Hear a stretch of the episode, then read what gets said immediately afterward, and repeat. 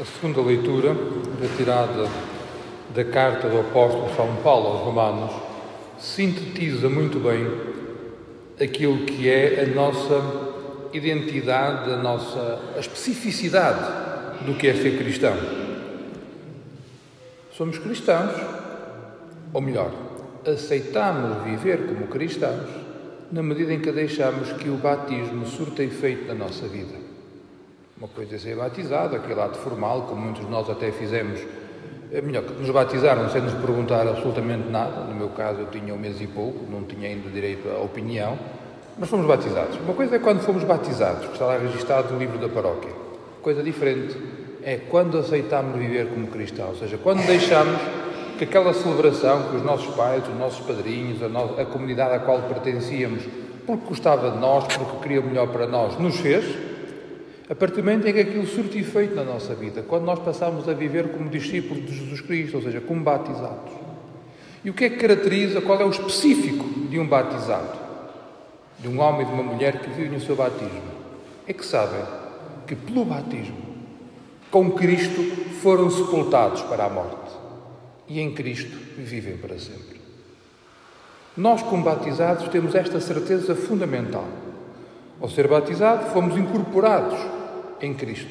Por isso, com Cristo morremos e em Cristo ressuscitamos.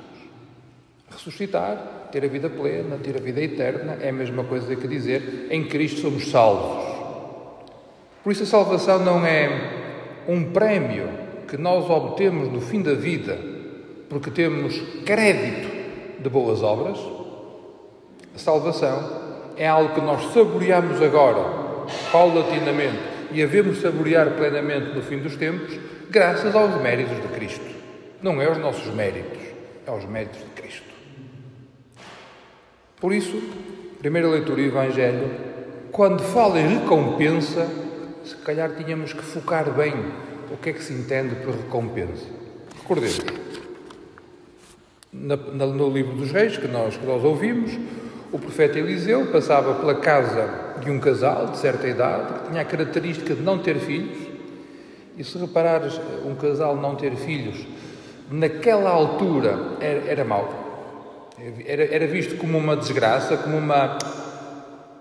como não ser agraciado por Deus, era visto de alguma forma como um castigo, como, como um desprestígio muito grande, sobretudo para a mulher. Sobretudo para a mulher. Então imagina que seria um casal que, ao longo da sua vida, nunca teve filhos. E mesmo assim mantinha a esperança no Senhor, mantinha aquela delicadeza da alma que permitia ver, quando estava próximo, alguma realidade diferente, distinta, que aproximasse de Deus. E esta mulher deu por ela que Eliseu era um homem de Deus. E então decidiu, melhor, falou com o marido e decidiram fazer uns aposentos bem confortáveis, com muita qualidade, para quando Eliseu passasse lá pela casa deles, poder, poder descansar com todo o conforto. No fundo, foi. Quiseram tratar bem aquele homem. Tão simples quanto isto. Porque é aquilo que nós fazemos, o dever da hospitalidade. Tratamos o melhor que podemos. Eliseu quis saber, por isso perguntou à pessoa que ia com ele, ao seu servo, eh, o que é que a gente pode fazer por este casal? Para esta mulher. Então ele disse: Olha, eles não têm filhos. Não têm filhos. E tendo em conta as idades, já não era expectável que isso acontecesse. Então Eliseu pede a Deus e no fim diz-lhe: Olha, diz à senhora, dois a um ano, quando passar por cá, já traz um filho. Reparai, à primeira vista, esta senhora e o marido fizeram uma coisa boa e receberam um prémio. Se tivessem feito uma coisa má, receberiam um castigo. Esta forma de entender a relação com Deus, muito do Antigo Testamento, se calhar ainda está entre nós. Porque nós temos prémio ou castigo consoante as boas ou más obras que nós realizamos. Como se a salvação dependesse das nossas capacidades. Mas com o Novo Testamento, com Jesus Cristo. Nós já percebemos, ou melhor, já tínhamos oportunidade de ter percebido que a salvação vem até nós graças aos méritos de Cristo. Cristo, vivendo, sofrendo, morrendo e ressuscitado, e ressuscitando, deu-nos a salvação. Ou melhor, Deus Pai, em Cristo, deu-nos a salvação. É presente, é dom, é graça. Que é que tu fizeste para merecer isso? Nada. E nós sabemos que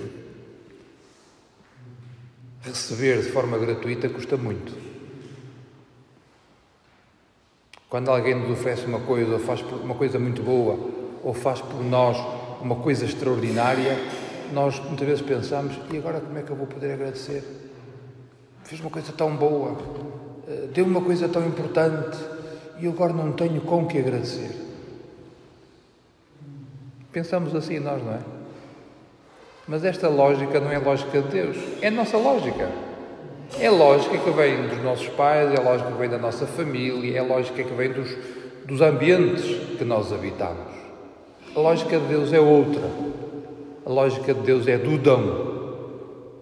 Deu porque nos ama. Ponto. Que mérito é que eu tenho? Nenhum. Nenhum.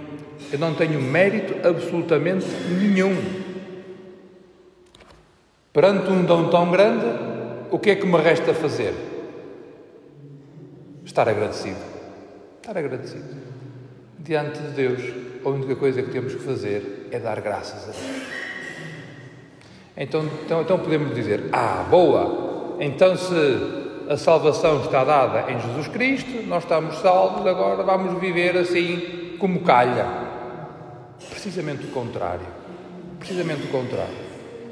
Quando nós, quando nós estamos diante de alguém que nos ama muito, que faz por nós o mais e o melhor que pode, que excedem muito as nossas expectativas e as nossas capacidades, quando estamos agradecidos, o que nós queremos fazer é corresponder com uma atitude, com uma postura que seja digna daquela pessoa que nos ama de forma infinita.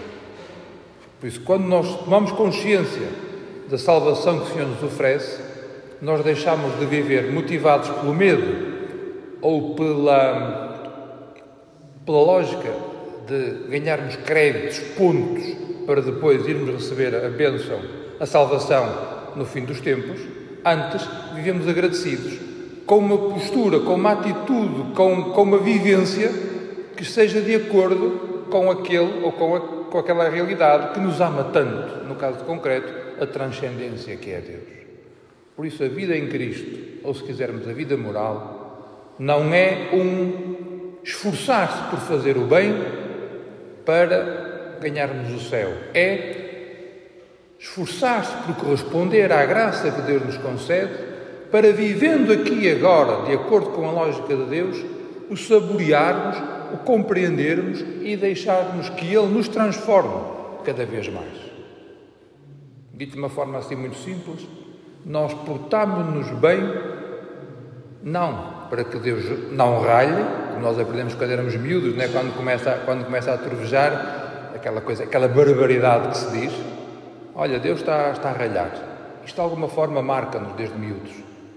Mas nós não nos portamos bem, nós não fazemos aquilo que devemos fazer, nós não agimos de acordo com a nossa consciência, nós não seguimos os mandamentos e as bem-aventuranças para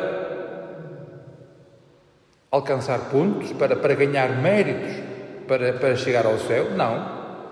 Porque isso já foi dado, é presente de Deus. Nós fazemos isso como ato de agradecimento ao Senhor, como correspondência, na medida das nossas capacidades, àquilo que Deus nos oferece mas acima de tudo para saborearmos aqui e agora, de acordo com as nossas capacidades, a salvação que Deus nos oferece. Nós vivemos como discípulos de Jesus Cristo para deixar que Cristo se faça em nós. Como diz lá São Paulo, já não sei o que vive, é Cristo que vive em mim. É, de, é tornarmos o mais possível disponíveis para deixarmos que esta graça que o Senhor nos concede a todos nós, morrer com Ele e com ele ressuscitar aconteça em cada dia do nosso cotidiano. Por isso é que o Evangelho de hoje tem aqui umas, tem aqui umas frases um bocado estranhas. Quem ama o pai ou a mãe mais do que a mim, não é digno de mim. Quem ama o filho ou a filha mais do que a mim, não é digno de mim. Isto muitas vezes tem sido usado para terrorismo espiritual. Que é, se queres seguir Jesus Cristo, se quer, tens que deixar tudo. Deixa os pais, deixa a família, deixa tudo. Não, aqui não diz isso, aqui diz quem ama o pai ou a mãe mais do que a mim. Portanto, nós aqueles que somos crentes, nós estamos aqui, porque amamos ao estilo de Deus, amamos mais os nossos pais do que se não amássemos a Deus. Amamos mais os nossos filhos do que se não amássemos a Deus. O que aqui o Evangelho nos alerta é: não devemos seguir a lógica da família, da terra, do grupo a que pertencemos, mas amar mais do que essa lógica, amar mais a lógica de Deus. E por isso, quem não toma a sua cruz para me seguir não é digno de mim. Isto é outra ideia que nós muitas vezes temos. Para sermos cristãos temos que andar com cara de Sexta-feira Santa. Somos uns sofredores. Sofremos porque Cristo também sofreu, por isso temos que continuar em nós o sofrimento. Não é isso que o Senhor nos diz. O que Ele nos diz é: quem não toma a sua cruz para me seguir não é digno de mim. Ou seja, nós temos as nossas fragilidades, as nossas contingências, as nossas dores. Só que não estamos sozinhos, pá. Não estamos a sofrer sozinhos de acordo com as nossas capacidades. Estamos a sofrer unidos a Cristo, que também tem a sua cruz. Por isso, a nossa cruz partilhada com Cristo é uma cruz mais leve.